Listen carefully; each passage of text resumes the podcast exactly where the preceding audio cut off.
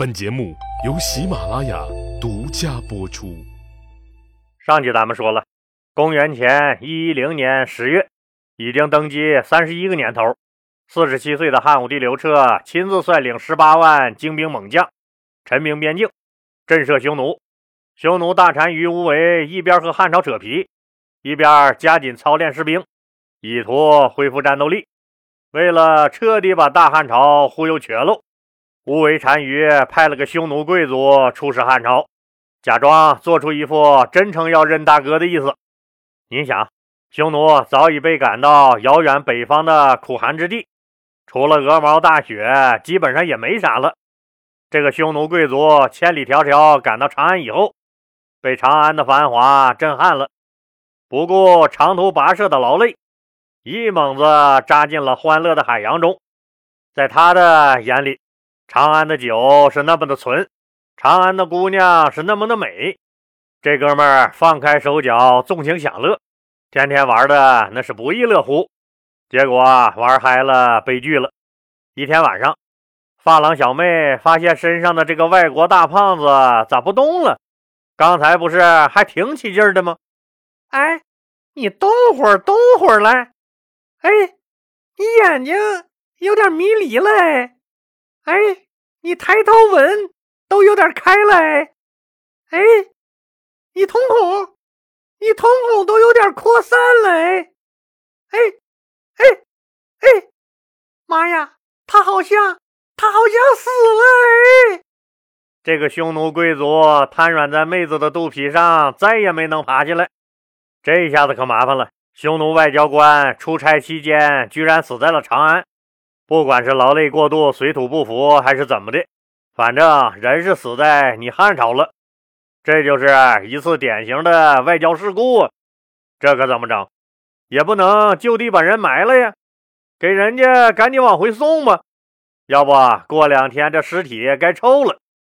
汉武帝刘彻派大臣陆冲国佩戴两千担的印绶出使匈奴，主要是把尸体赶紧给人家送回去安葬。并向无为单于表示哀悼，同时你也得派人给人家解释一下嘛，人家好好的人咋就死在你这儿了？汉朝还特意给匈奴准备了价值千金的丧葬费，陆冲国就佩戴着两千担的印绶出发了。为什么刘皇帝刻意让陆冲国佩戴着两千担的印绶出使匈奴呢？那是因为俸禄两千担在汉朝就属于高官了。汉朝的意思就是我派一个政府高官去你匈奴，这就表示对匈奴的重视呗。何况这次还要通知无为大单于，官邸已经给您修好了，皇帝在长安等着你呢。可你陆冲国说你是高官就是高官呢，拿啥证明？所以陆冲国刻意佩戴着两千担的印绶出使匈奴，那佩戴着印绶就能证明身份了吗？当然可以了，那印绶是个什么东西？佩戴它有什么讲究吗？既然说到这儿了，老李就给听友们说一说这印绶，省得您看古装电视剧里大老爷时分不清谁官大。印绶是两种东西，印指的是大印，也就是官印。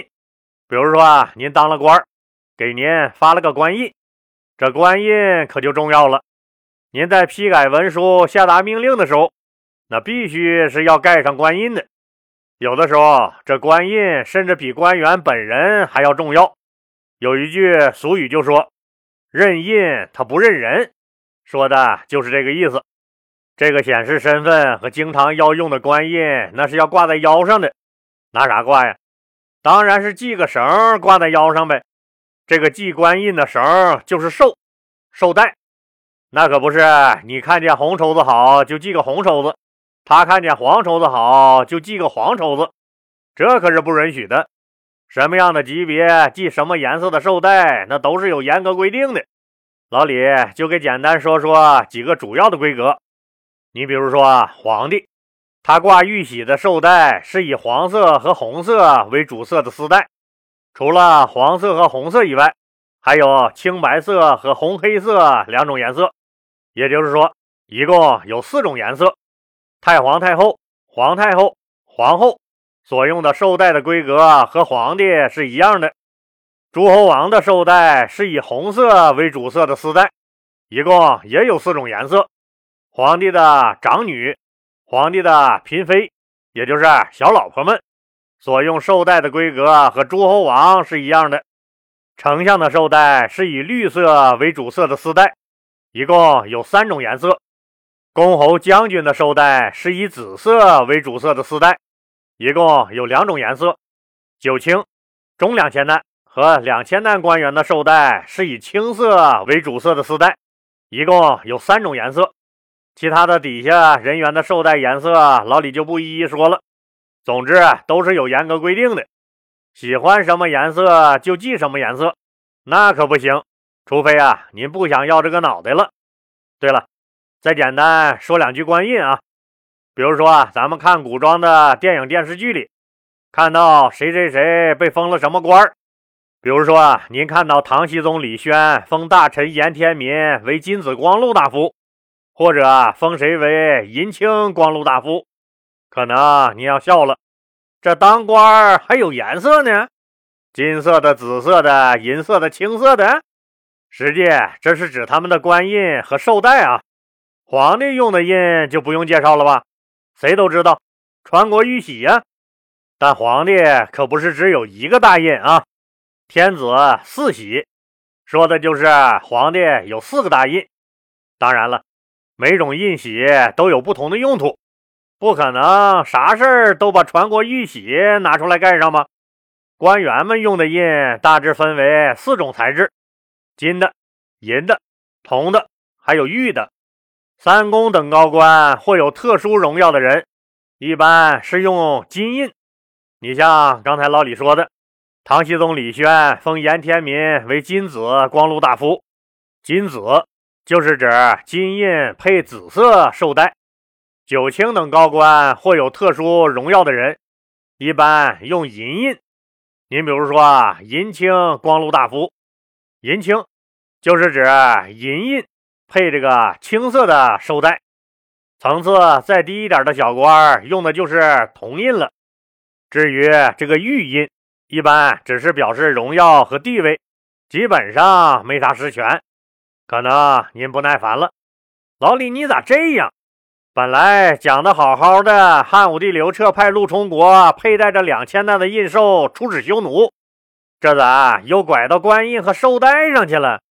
您可别嫌老李唠叨啊！别人我还真不给他们讲，就是为了让您增加点知识储备呗。要不真拿出来金紫光禄大夫或银青光禄大夫这两个官职，不一定所有人都知道那是个啥意思。对了啊，听友们对老李的节目有什么意见和建议，都希望您能提出来，私信老李或者直接在节目的评论区打出来，那都行。老李能改进的一定改进。好了，咱们说回故事。匈奴的无为单于本来一直都在忽悠大汉朝，就是为了给自己练兵争取点时间。他从来就没考虑过亲自要去汉朝，所以一看自己的人死在了汉朝，这一下子可有借口了。于是借题发挥，大肆叫嚣着是你汉朝人不讲信义。害死了我派出去的匈奴贵族，直接就把陆冲国给扣留了。反正就是破落户、撒泼耍赖那一套呗。不管咋说吧，连忽悠带扯皮耍赖，一晃这十多年可就过去了。这期间，匈奴大肆养马练兵，增加人口，军事力量也在逐渐恢复。这么说吧，匈奴当了十八年的忍者神龟。现在感觉又能跟大汉朝支吧两下了，就又开始蠢蠢欲动了起来，时不时派兵侵扰一下汉朝的边境城市，汉匈关系再度紧张了起来。公元前一零七年，汉武帝刘彻任命郭昌为拔胡将军，和卓野侯赵破奴一起领兵驻扎在朔方郡以东地区防备匈奴。另外，老李要说明一点啊。汉武帝刘彻和秦始皇嬴政那是一样的，时刻都想着长生不老，所以这么多年来，刘皇帝的一项很重要的工作就是找神仙要解药。啥解药啊？老不死的解药呗。所以刘皇帝的很多活动都与找神仙和祭祀天地有关。什么去海上找神仙了，去泰山找神仙了，去蓬莱仙岛找神仙了，去名山大川祭祀个天地了。当然也遇到过很多老李前面讲的栾大那样的骗子。总之这些事儿太多了，老李就不一一讲了，情况都大同小异。反正您知道汉武帝刘彻在孜孜不倦地找神仙、找长生不老药就行了。我们都知道。汉朝的行政区划是沿袭秦朝的郡县制，郡县都由中央直接管辖。可随着郡县越来越多，中央管起来就不那么得心应手了。为了更好地管理各个郡县，加强中央集权，汉武帝刘彻决定在郡县之上再设一套管理体系。于是，公元前一零六年。汉朝开始把全国划分为十三个州进行管辖，这十三个州是冀州、幽州、并州、兖州、徐州、青州、扬州、荆州、豫州、益州、凉州，以及阴山之下的朔方州和吴陵以南的交趾州。为了监察地方官在这十三个州都设立了刺史这个官职，刺史主要就是监督检查各个州郡的长官是否违法乱纪，是否存在勾结地方损害中央利益，是否以权谋私，是否执法不公等情况。新设了十三个州以后，汉武帝刘彻突然发现了一个问题：以前围在自己身边的那些个有才华的文武大臣。现在基本上都不在了。他想起了司马相如，想起了公孙弘，想起了自己的老师汲黯，想起了早就辞官回家了的董仲舒，想起了被自己杀掉的主父偃，想起了卫青、霍去病、李广。这些文臣武将都是那么的个性鲜明，都是那么的优秀。可是现在他们都已经不在自己身边了。自己无人可用了，感叹过后的刘皇帝颁布诏书，要求各个郡县向中央举荐贤才。这次的诏书和以往要求举荐贤德之人不同，这次诏书上是这么说的：凡是非同寻常的工业，必须要有非同寻常的人才能完成。有的马虽然桀骜不驯，却能一口气儿奔驰千里。有的人虽然为世俗所不齿，却能建功立业。不论是桀骜不驯之马，还是放荡不羁之人，就看你怎么驾驭他。所以要求各州郡，你们的长官看看本地官吏和老百姓里面有没有才能突出或不同凡响的人，把他们推荐给中央。这次的意思那就很明确了。品德好、有文化，不再是举荐当官的唯一标准了。按咱大白话来说，就是不管黑猫白猫，逮住耗子那就是好猫。可能你要奇怪了，刘皇帝不是求贤若渴吗？不是一直要求地方上推举贤德之人吗？这咋当官还缺人了呢？为啥呀？因为各地不愿意往上推荐呗。从各地州郡的角度来看，推荐人才这事儿，基本上算是吃力不讨好，而且风险极大。听友们还记得老李讲过的那个骗子栾大不？汉武帝刘彻杀他的时候，那不是顺便把推荐他的乐成侯丁义也给咔嚓了吗？所以推荐人才这事儿，到了底下就不那么简单了。除了你推荐的人一旦惹了皇帝生气，连累你以外，各地州郡还有个推荐谁不推荐谁，寒门和豪门名额怎么分配的问题，一旦处理不好，就会给自己带来麻烦。各州郡有没有人才？那肯定是有啊，但是都推荐上去显然是不可能的，所以在推荐名额的分配上，那就特别容易出现矛盾。寒门怎么分配？豪门望族各家之间怎么分配？当然了。寒门没啥路子，只能象征的分一点但是这些个豪门望族可就不一样了，为了多搞点名额，肯定会玩一些野路子。野路子无非就是行贿和利益交换呗。可老李刚才讲了，汉朝在全国十三个州都设立了刺史制度，并委派刺史巡视地方。这些刺史工作中就有针对州郡长官是否存在和地方勾结，是否以权谋私，是否执法不公进行检查。